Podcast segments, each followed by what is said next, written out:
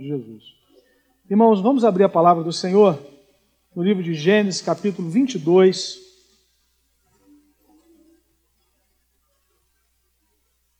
Eu quero pensar nessa manhã sobre adoração em meio às provas. Essa foi a palavra que o Senhor colocou no meu coração nessa semana para estar compartilhando com a igreja. Esse é um texto conhecido, experiência de Abraão subindo o Monte Moriá para entregar ao Senhor o seu filho, seu filho amado. Eu quero então ler com os irmãos Gênesis 22, a partir do verso 1.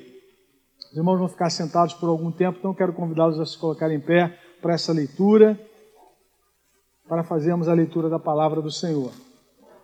Diz assim a palavra de Deus: Depois dessas coisas, Pois Deus Abraão a prova e lhe disse: Abraão, este lhe respondeu: Eis-me aqui. Acrescentou Deus: Toma teu filho, teu único filho, Isaque, a quem amas, e vai-te à terra de Moriá. Oferece-o ali em holocausto sobre um dos montes que eu te mostrarei. Levantou-se, pois, Abraão de madrugada e, tendo preparado o seu jumento, tomou consigo dois dos seus servos e a Isaque, seu filho. Rachou lenha para o holocausto e foi para o lugar que Deus lhe havia indicado. Ao terceiro dia, erguendo Abraão os olhos, viu o lugar de longe. Então disse a seus servos: Esperai aqui com o jumento. Eu e o rapaz iremos até lá, e havendo adorado, voltaremos para junto de vós. Tomou Abraão a lenha do holocausto e a colocou sobre Isaque, seu filho. Ele, porém, levava nas mãos o fogo e o cutelo. Assim, caminhavam ambos juntos. Quando Isaque disse a Abraão, seu pai, meu pai, respondeu Abraão, eis-me aqui, meu filho. Perguntou-lhe Isaque, eis o fogo e a lenha, mas onde está o cordeiro para o holocausto? Respondeu Abraão: Deus proverá para si, meu filho, o cordeiro para o holocausto. E seguiam ambos juntos. Chegaram ao lugar que Deus lhe havia designado. Ali edificou Abraão um altar, sobre ele dispôs a lenha, amarrou Isaac, amarrou Isaac, seu filho, e o deitou no altar em cima da lenha. Estendendo a mão, tomou o cutelo para imolar o filho. Mas do céu lhe bradou o anjo do Senhor: Abraão, Abraão. Ele respondeu: Eis-me aqui. Então lhe disse: Não estendas a mão sobre o rapaz e nada lhe faças, pois agora sei que temes a Deus, porquanto não me negaste o filho, o teu único filho. Tendo Abraão erguido os olhos, viu atrás de si um carneiro preso pelos chifres entre os arbustos. Tomou Abraão o carneiro e ofereceu em holocausto em lugar de seu filho. E pôs, a, e pôs Abraão por nome àquele lugar: O Senhor proverá. Daí dizer-se até o dia de hoje: No monte do Senhor se proverá. Então do céu bradou pela segunda vez o anjo do Senhor a Abraão e disse: Jurei por mim mesmo, diz o Senhor, porquanto fizeste isso e não me negaste o teu único filho que deveras te abençoarei e certamente te multiplicarei a tua descendência. Como as estrelas, certamente multiplicarei a tua descendência, como as estrelas dos céus e como a areia na praia do mar. A tua descendência possuirá a cidade dos seus inimigos. Nela serão benditas todas as nações da terra, porquanto obedeceste a minha voz. Então voltou Abraão aos seus servos e juntos foram para Berseba, onde fixou residência. Que o Senhor nos abençoe com a leitura da sua palavra. Amém, irmãos? Adoração em meio às provas. Como é mais complicado, irmãos, adorarmos a Deus em meio às provas. Se deixasse por nossa conta, obviamente, nós preferiríamos um caminho na nossa vida cristã sem susto, sem acidentes, sem adversidades, mas, obviamente, que o resultado disso seria que nós permaneceríamos imaturos, porque as provações da nossa fé são instrumentos usados por Deus para o nosso crescimento, para o conhecermos mais, para conhecermos mais do seu caráter, para sermos mais preparados para a missão que Ele nos deu. E muitas vezes achamos que a adoração que nós prestamos a Deus como comunidade cristã, como comunidade dos discípulos de Jesus, tem a ver com música, tem a ver com instrumentos, tem a ver com o ministério de louvor num culto de domingo. Somente. Obviamente que quando nós nos reunimos como povo de Deus, todos esses elementos fazem parte. Tudo isso faz parte da nossa dedicação a Deus, do nosso culto público ao Senhor. Mas, irmãos, Será que a adoração se restringe a essas poucas horas da nossa semana em que, nas quais nos reunimos aqui como família? Será que é esse tipo de adoração que Deus espera de nós durante toda a nossa semana, durante toda a nossa caminhada? Quando nós retiramos, é, retirando esse paradigma da nossa mente, né, de que a adoração só está relacionada ao culto público, aos cânticos, às orações que nós fazemos quando nos reunimos? Será que nós conseguimos enxergar que aquilo que Abraão fez aqui foi adoração ao Senhor? O Senhor, na verdade, quer nos ampliar essa visão da adoração. O que é a adoração que Ele espera de nós? E eu quero então, rapidamente, pensar em duas coisas. Inicialmente, primeira, qual era o pano de fundo desse texto? O texto diz no verso 1: depois dessas coisas, pôs Deus Abraão à prova. O que está em, em, em vista aqui no texto é provação mesmo. É um homem que aguardou durante toda a sua vida o cumprimento de uma promessa, a partir do momento que ele é chamado por Deus com 75 anos, e ele então recebe uma promessa de Deus, 25 anos depois, essa promessa se cumpre e agora Deus pede de volta a promessa, o seu filho Isaac. Então o contexto é um contexto de provação. Deus então está pedindo o seu filho em holocausto, em sacrifício. Em segundo lugar, nessas considerações iniciais, nós temos que pensar como é que Abraão enxergou essa situação. O texto vai dizer no verso 5 que Abraão disse aos seus servos que foram com ele: Esperai aqui com o jumento, eu e o rapaz iremos até lá, e havendo adorado, voltaremos para junto de vós. Abraão, como um servo de Deus, como homem chamado por Deus, enxergou aquele ato, a, subida daquele monte, com o seu filho é, pronto já para ser colocado em holocausto, como adoração Adoração em meio às provas. Percebem, irmãos, essa relação entre provação e adoração. Paulo diz assim: aprendi a viver contente em toda e qualquer situação.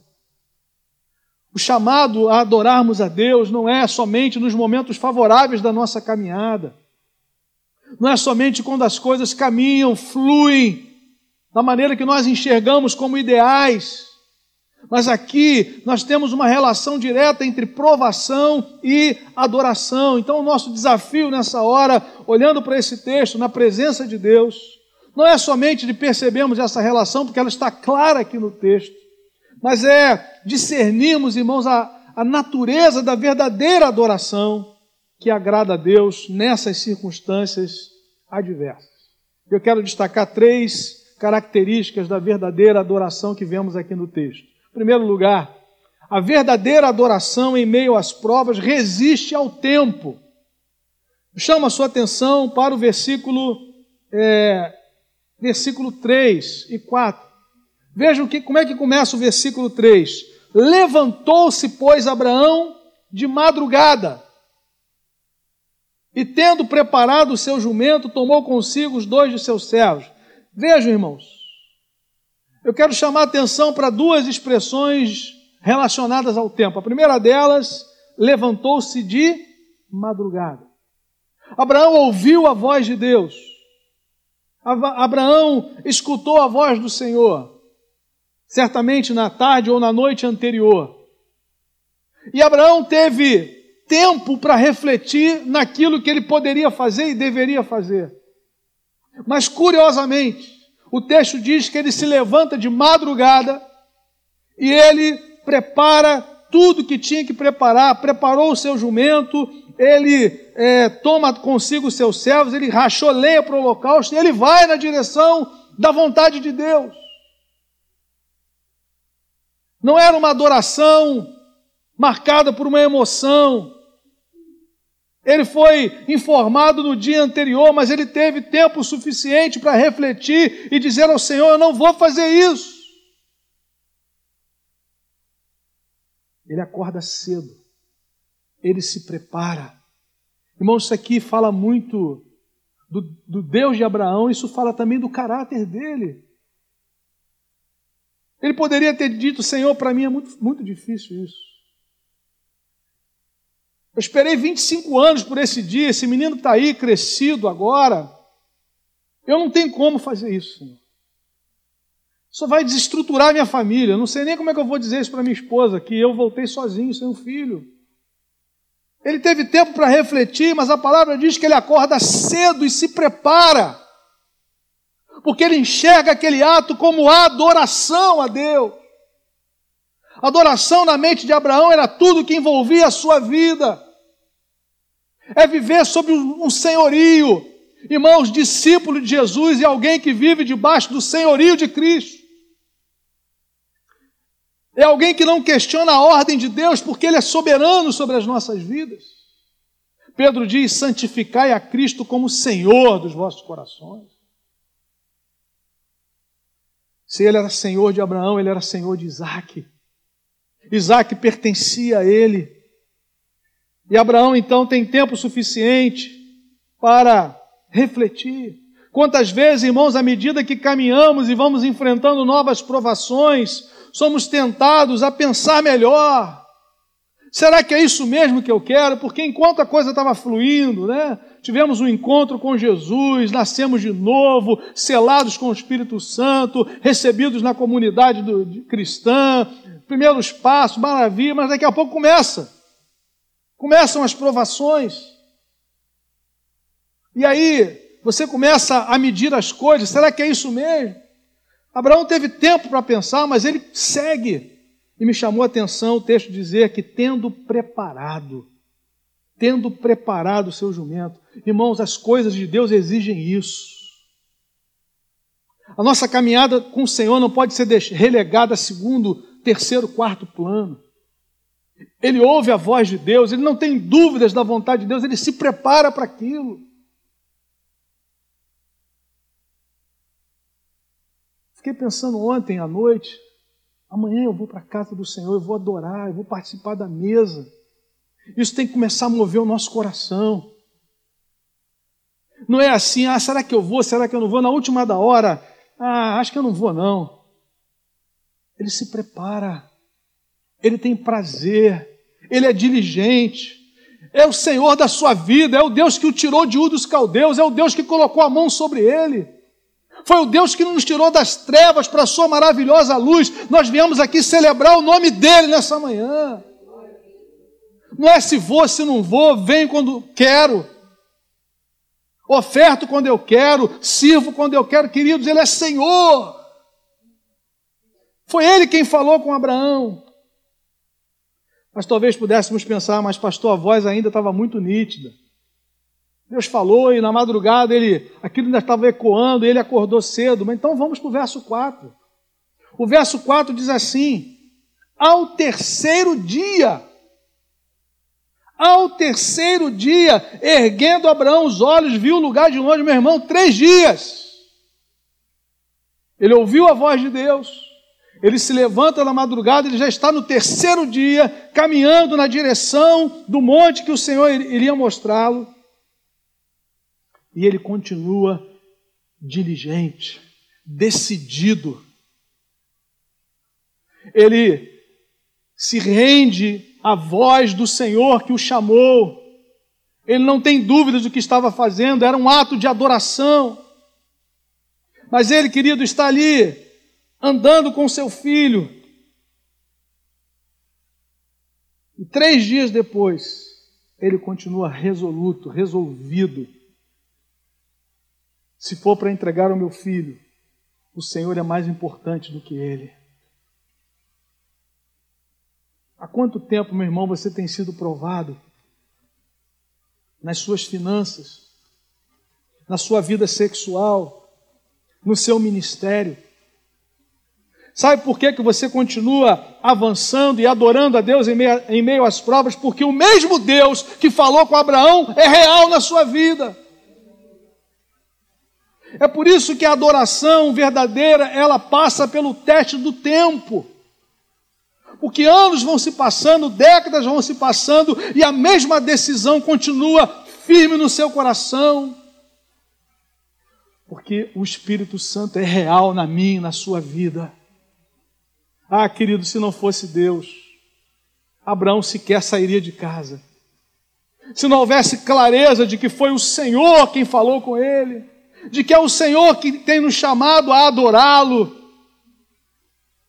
nada seria realizado. A voz dele era real na vida de Abraão, a voz dele é real na minha e na sua vida, e ele é poderoso para nos sustentar até o fim, querido.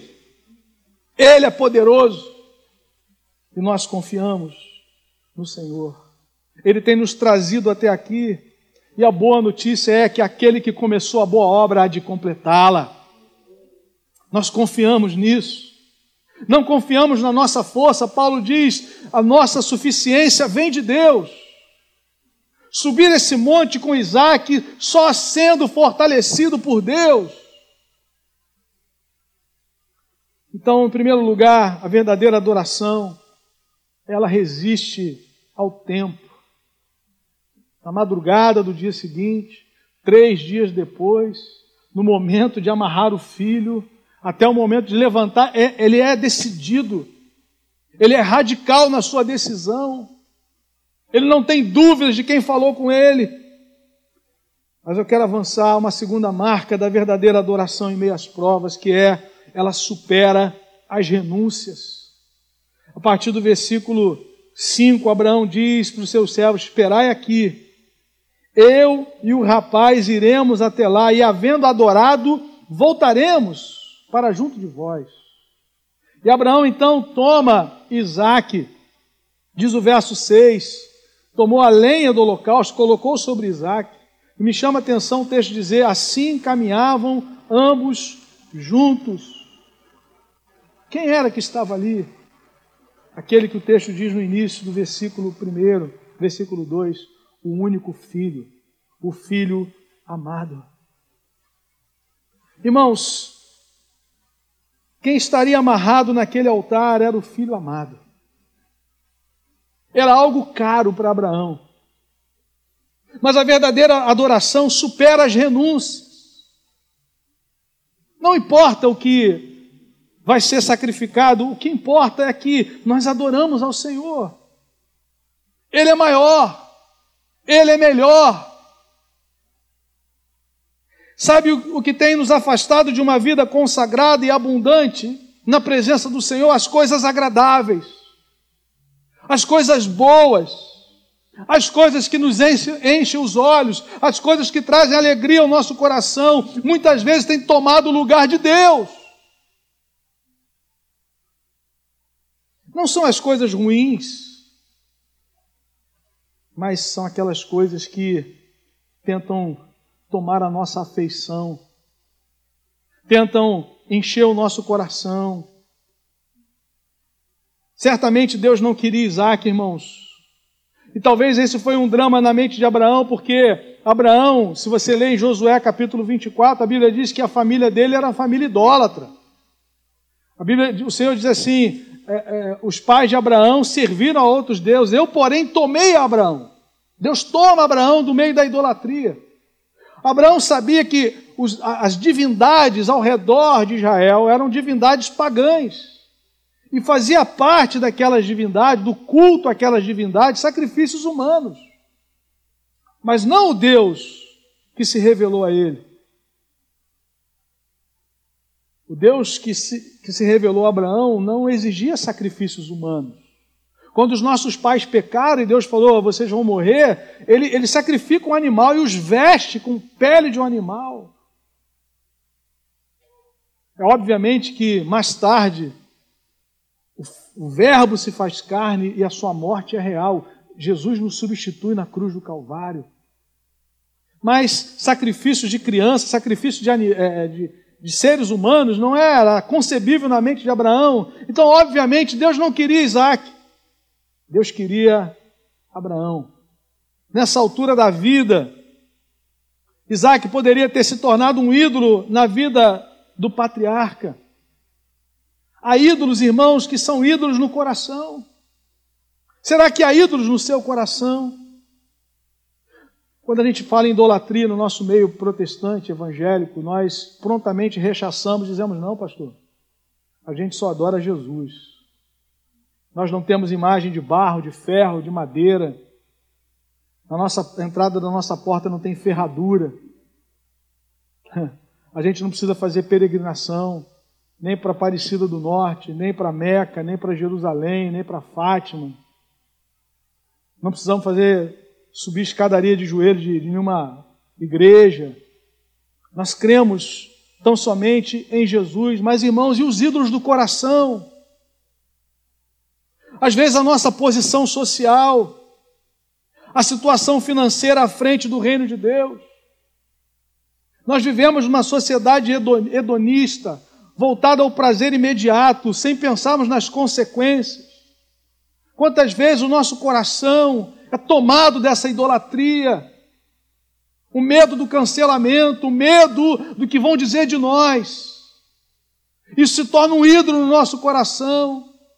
Me chama a atenção João 12, a partir do verso 42, quando a Escritura declara que muitas das autoridades judaicas creram em Jesus, mas não o confessaram. O texto diz porque tinham medo dos judeus, e a conclusão do texto é muito grave, é muito enfática, porque amaram mais a glória dos homens do que a glória de Deus. Porque amaram mais a aprovação dos homens do que a aprovação de Deus. Isso é um ídolo. Eu, o que, é que eu vou perder socialmente se eu confessar, se eu assumir que eu sou um discípulo de Jesus? Se eu chegar amanhã lá no, no hospital onde eu trabalho, se eu chegar amanhã na, na faculdade onde eu curso, se eu chegar amanhã no meu ambiente de trabalho e dizer e declarar, olha, eu sou de Jesus, eu creio em Jesus Cristo. Muitas vezes, irmãos, há outros tipos de idolatria no coração. Paulo chama a avareza de idolatria algumas vezes no Novo Testamento, em Efésios 5, 5, Colossenses 3, de 5 a 7. E conforme o exemplo de Abraão, os nossos filhos podem ser nossos ídolos, a nossa carreira, o nosso diploma, um relacionamento, que às vezes nem é aprovado por Deus. Tudo isso é aprovação. Você está disposto a adorar em meio às provas? Irmãos, adorar quando as coisas são favoráveis, a gente faz isso. Mas quando o vento é contrário, quando Deus pede coisas que, que nos são caras, e o Espírito Santo fala, irmãos. Abraão não teve dúvida de quem falou com ele foi Deus. E nessa manhã, eu creio que Deus está falando conosco sobre a verdadeira adoração, a verdadeira natureza da adoração que temos prestado a Ele? Será que nós vamos somente até onde nos é conveniente? Até onde você, até quando, até onde você está disposto a ir com Deus? E finalmente, queridos, há uma terceira marca dessa verdadeira adoração em meio às provas é que ela deixa marcas na história. Isso é muito sério. Hoje de manhã, aqui na, no, na escola bíblica, alguém falou sobre sermos observados, né? A Eliana estava falando. Nós somos observados como, como cristãos. E esse ato de adoração de Abraão, ele, ele trouxe impacto na vida de algumas pessoas. Primeiro, na vida de Isaac. Eu queria chamar a sua atenção para Gênesis 31, versículos 41 e 42, palavras de Jacó. Vejam, neto de Abraão. Gênesis 31, versículos 41 e 42. Abraão conversando com Labão, seu sogro, e ele diz assim: Vinte anos permaneci em tua casa, 14 anos te servi por, duas, por tuas duas filhas, e seis anos por teu rebanho. Dez vezes me mudaste o salário. Veja o que ele diz agora: se não fora o Deus de meu pai, o Deus de Abraão e o temor de Isaac, por certo, me despedirias agora de mãos vazias. Essa é a primeira parte. Talvez o temor aí de Isaac esteja com T maiúsculo. Abraão está, é, é, Jacó está dizendo que o Deus de Abraão era também o Deus do seu pai Isaac. A minha pergunta, irmãos, é quando é que o Deus de Abraão se tornou o temor de Isaac? Eu não tenho dúvidas de que foi nesse momento que Isaac percebeu que Deus era maior do que tudo na vida do seu pai. Ele toma esse menino, seu filho eh, gerado de Sara, o filho da promessa, e não titubeia, coloca no altar, amarra e levanta o cutelo. Paulo vai dizer no novo, em Romanos que Abraão cria até na ressurreição dele. Hebreus também faz essa citação. Mas ele não tem não tem dúvidas. E agora, certamente há um impacto na vida de Isaac. Ele viu que a adoração de Abraão era verdadeira, e que o Deus de Abraão era o Deus que provia, era o Deus que providenciava, provia, era o Deus que agia. Ele estava no monte da provisão, ele viu o Deus, o Jeová Jireh. Não era uma fábula, não era uma história contada antes de dormir, era real, ele viu a intervenção de Deus. O temor do seu filho se estabelecerá no coração dele quando ele ver, quando ele vir você adorando verdadeiramente a Deus como pai, como mãe. Quando a sua vida de adoração for real, ela extrapolar o domingo, o encontro da comunidade, mas ela for real no dia a dia, quando a oração é praticada no dia a dia, quando a palavra é lida dia a dia, quando nós obedecemos a Deus no dia a dia, o temor de Isaac se estabelece a partir da experiência de Abraão com Deus de que Deus era real para Abraão. O Deus de Abraão é o temor de Isaac. Abraão não era um religioso, Abraão era um adorador, era um servo. E nós somos chamados, irmãos, a adorar a Deus. Houve impacto nos, nos servos de Abraão. Lembra o que ele disse?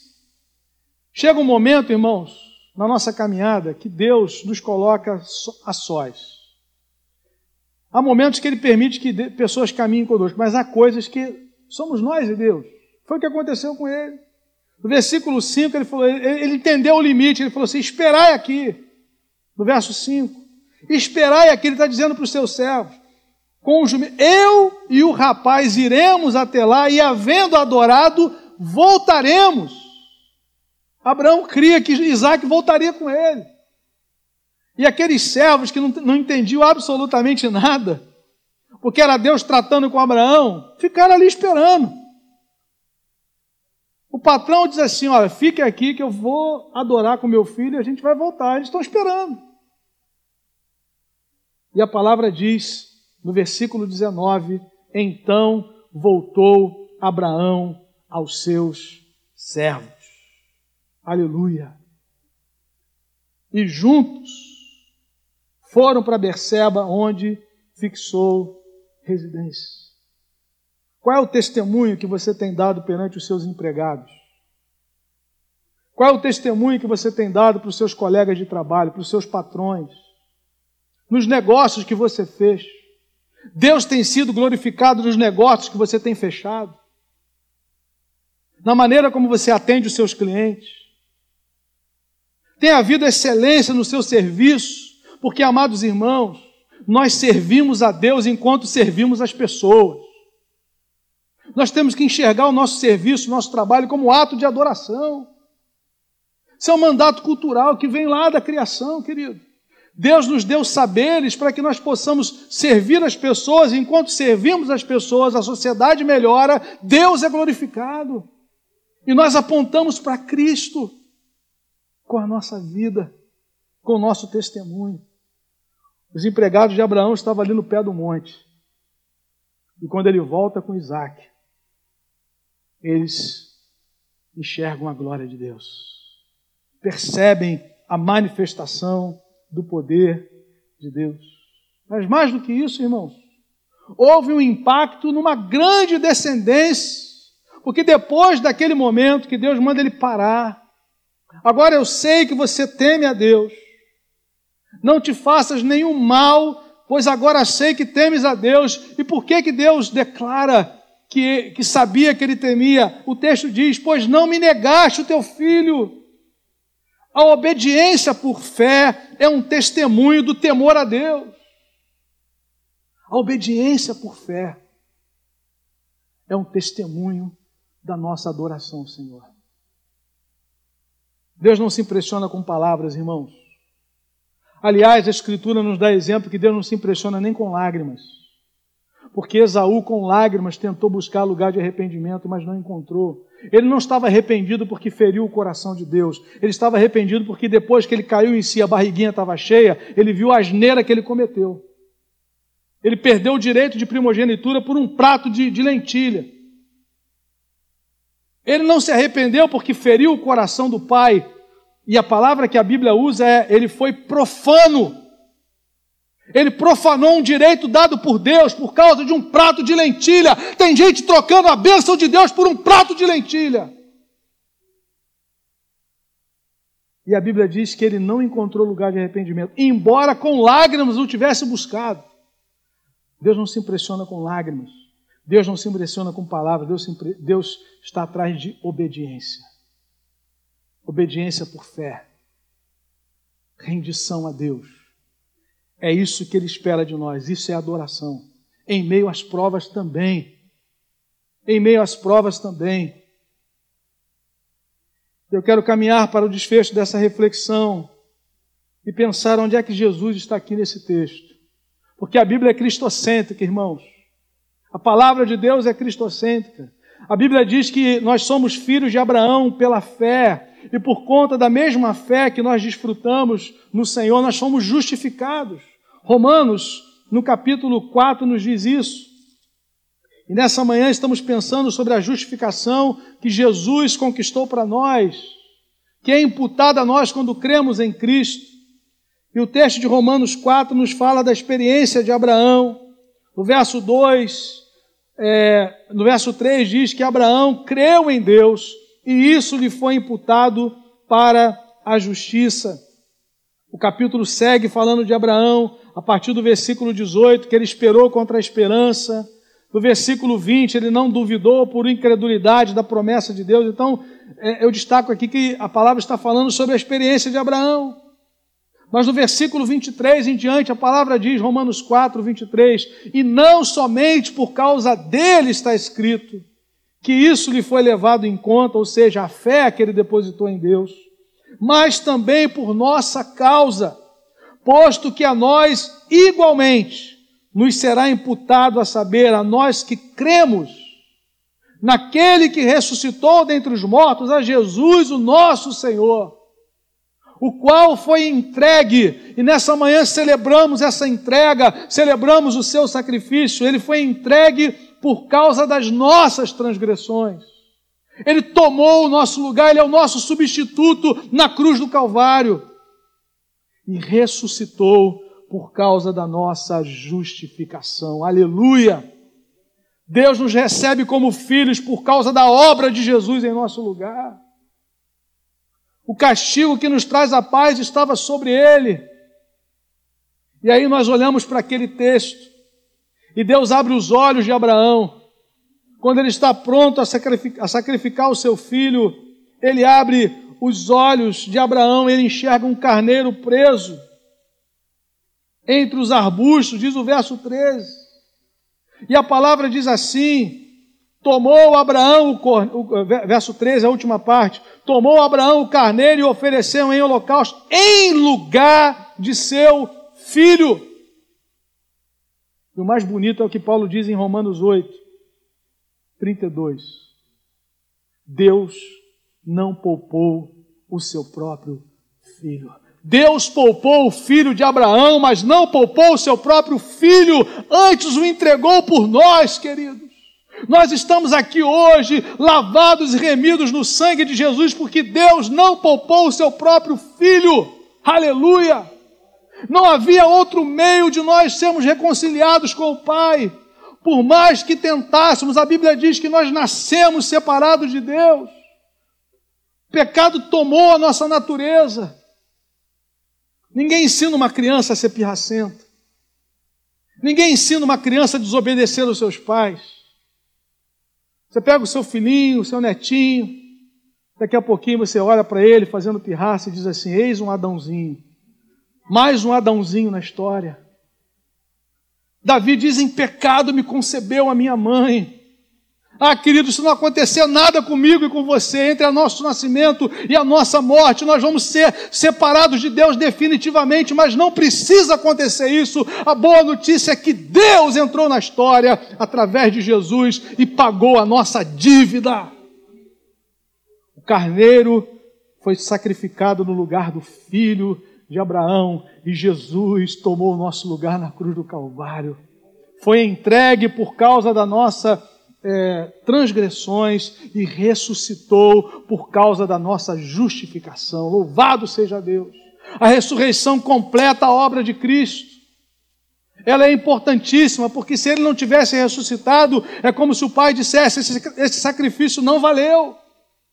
A ressurreição é a confirmação histórica de que o Pai recebeu o sacrifício de Jesus e agora, sequência do texto, Romanos 5:1, justificados pois mediante a fé, temos paz com Deus por meio de nosso Senhor Jesus Cristo. Amém, queridos. Nosso relacionamento com Deus agora é, é de paz. Mas isso custou o sangue de Jesus. Isso custou o sangue de Jesus. Deus não pegou o nosso pecado e colocou debaixo do tapete. Deus colocou o nosso pecado e colocou sobre Jesus. O castigo que nos traz a paz estava sobre ele. Pelas suas pisaduras nós fomos sarados. Aleluia! Glória a Deus. Duas aplicações, irmãos, para nós encerrarmos. Primeira pergunta: você está disposto a adorar a Deus em meio às provas? Abraão foi muito claro aqui no texto em dizer: depois de adorarmos, voltaremos. Depois de adorarmos, voltaremos. Abraão entende aquele ato como um ato de adoração, mas é adoração em meio às provas.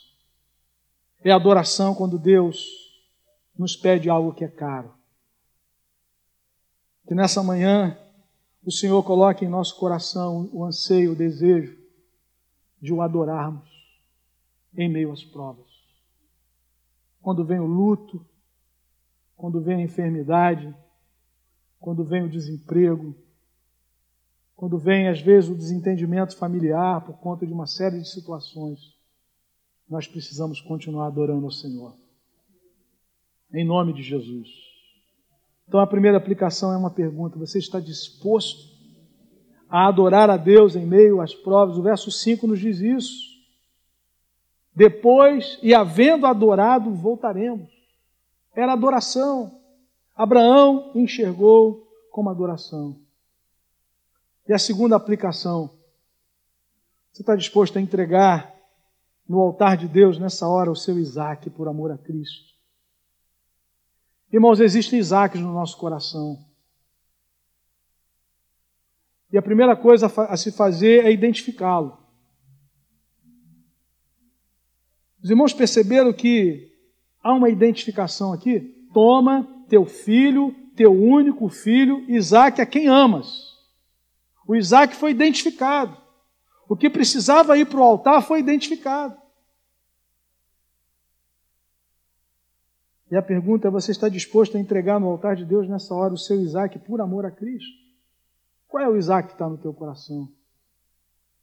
Qual é aquela realidade que tem roubado de você, meu irmão, minha irmã, o vigor espiritual, a alegria de servir, a alegria de testemunhar? É hora de dizer: Senhor, eis-me aqui.